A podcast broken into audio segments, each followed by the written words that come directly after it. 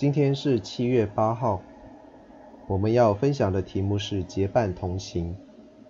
经文在民数记第十章十一到二十八节，十一到十二节讲到离开西奈，离开埃及以后的第二年第二个月，所有进入应许之地的准备工作都已经完成了，所以神借的云彩显示以色列人要启程前行。十三到二十八节讲到他们的秩序井然。以色列人组织起来成为神的军队之后，初次起行。他们的纪律鲜明，按照神借着摩西所吩咐的前行。利未人的侍奉就是这一支军队的特色。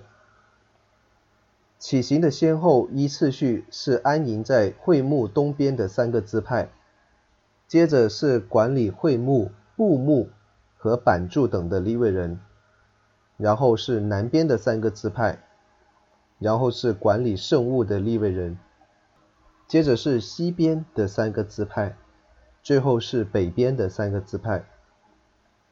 由于会幕的布帘和板柱等需要比较早起行，所以在下一次停住驻扎的时候，会幕可以先搭盖完毕。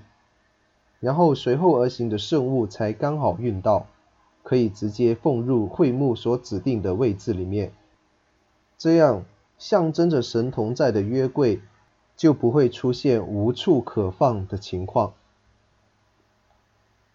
以色列的军队起行了，行事十分的有计划，都是照着神的旨意而行，又事事以会幕为中心。进入应许之地是每一个以色列人的愿望，他们却不因此而争先恐后。在这一场战争当中，他们显出十足的团队精神。信仰之旅既是一生之久，我们就要学习做忠心的管家，去管理自己的人生。生命的成长和迈进是可以很有计划的。人有计划，并不一定是要否定神的旨意，却是有计划的去琢磨神的旨意，有计划的去学习顺服神的旨意。正如以色列人的队伍必须有计划的去跟从神借着云彩和银号所显示出来的旨意一样。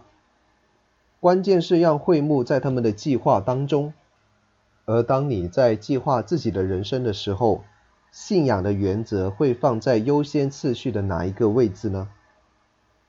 信仰之旅其实不全是个人的事，我们有众多的同路人，朝着同一个目标走一样的路。在凌晨的路上，我们需要有同工，彼此来守望，互相来扶持。你和弟兄姐妹之间的关系只有工作上的来往吗？还是更有生命的交流呢？